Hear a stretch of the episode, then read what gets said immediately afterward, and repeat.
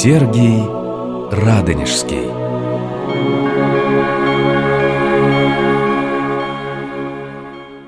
Здравствуйте, дорогие друзья, здравствуйте, уважаемые радиослушатели.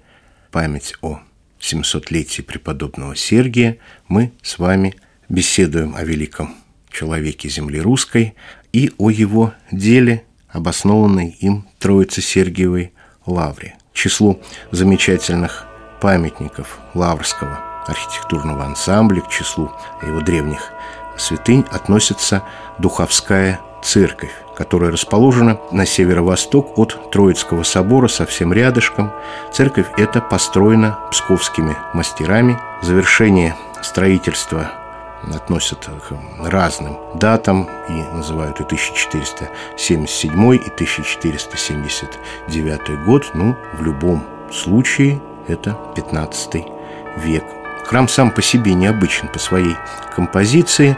Это храм – который относится к типу иже под колоколы. Это сочетание храма и звонницы.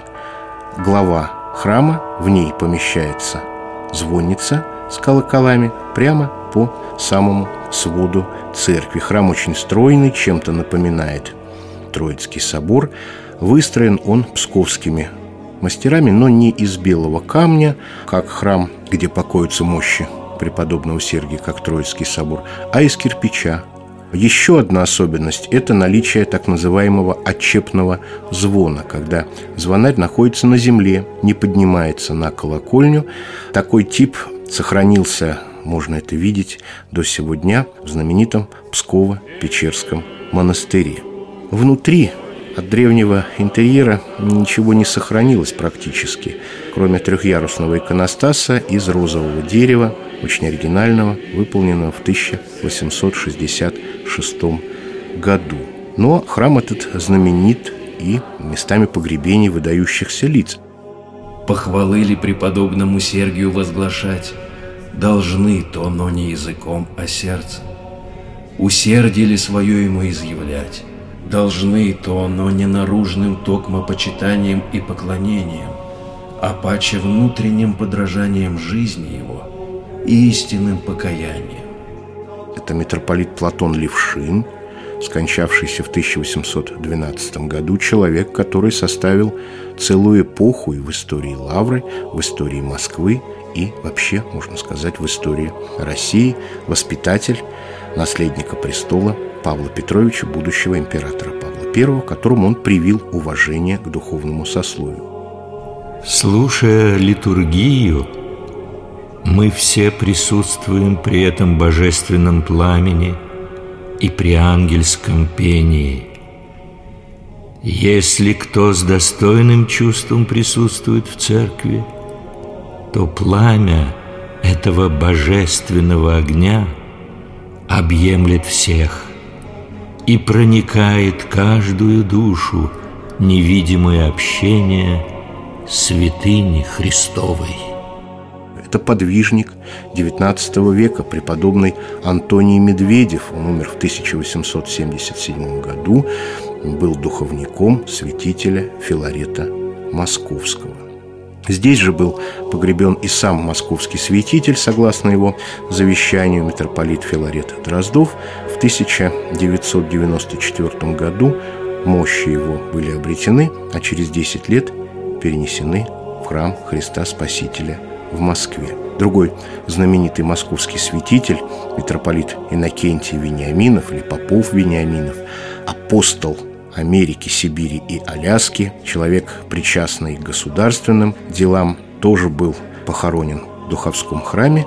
Мощи его также были обретены в 1994 году, и в настоящее время они находятся под сводами Успенского собора Троица Сергиевой Лавры.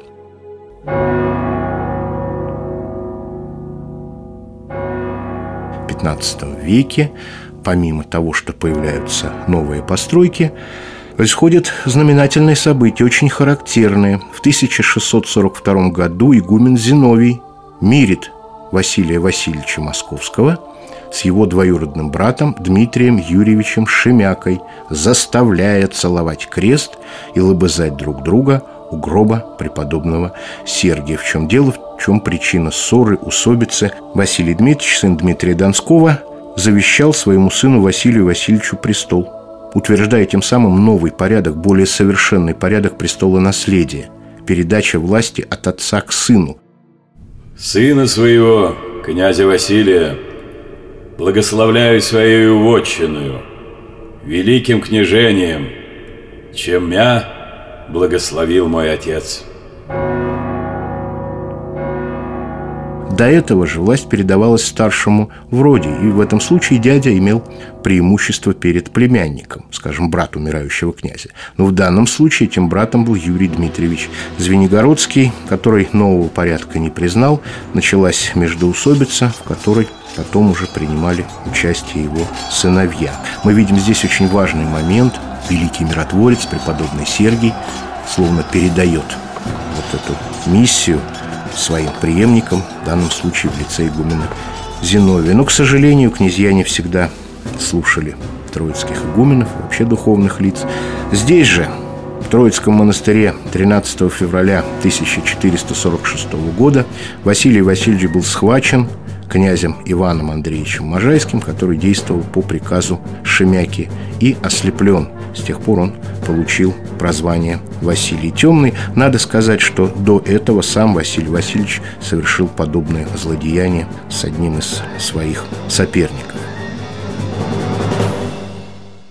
4 апреля 1479 года в Троице Сергиевом монастыре крещен сын великого князя Ивана III и византийской принцессы и московской государыни Софии Палеолог Василий, будущий Василий III. А дело в том, что младенец появился на свет необычным образом. Его подарил чите, которая долго ждала сына-наследника, сам преподобный Сергий. Симон Азарин включил в житие преподобного Сергия одно из его посмертных чудес, основанное на непосредственном рассказе Ивана III – христолюбивая великая княгиня София отправилась в трудный путь. Пошла пешком из Москвы в знаменитую великую обитель Пресвятой Живоначальной Троицы и великого светильника преподобного чудотворца Сергия, чтобы помолиться о рождении сыновей. И вот, идя по дороге, дошла она до монастырского села, именуемого Клементьева – и когда выходила оттуда в долину, уже совсем рядом с обителью, внезапно, совершенно ясно увидела идущего ей навстречу благолепного священного инока с младенцем на руках. По облику его она поняла, что это преподобный Сергий. Он приблизился к великой княгине и вдруг бросил ей за пазуху младенца и тотчас стал невидим.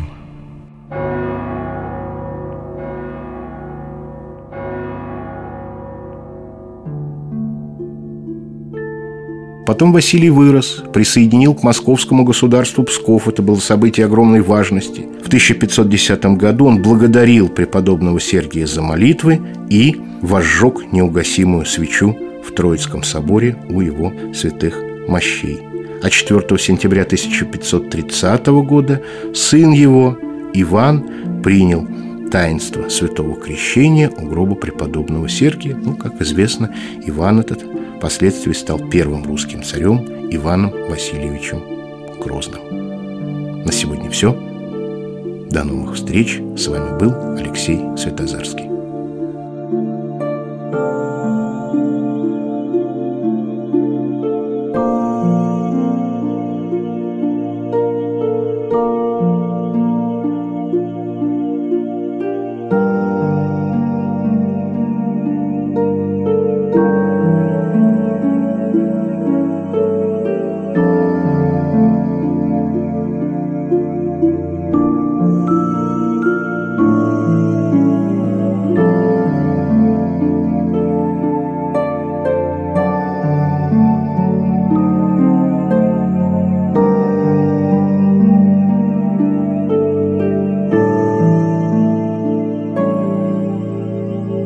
Программа создана при финансовой поддержке Федерального агентства по печати и массовым коммуникациям.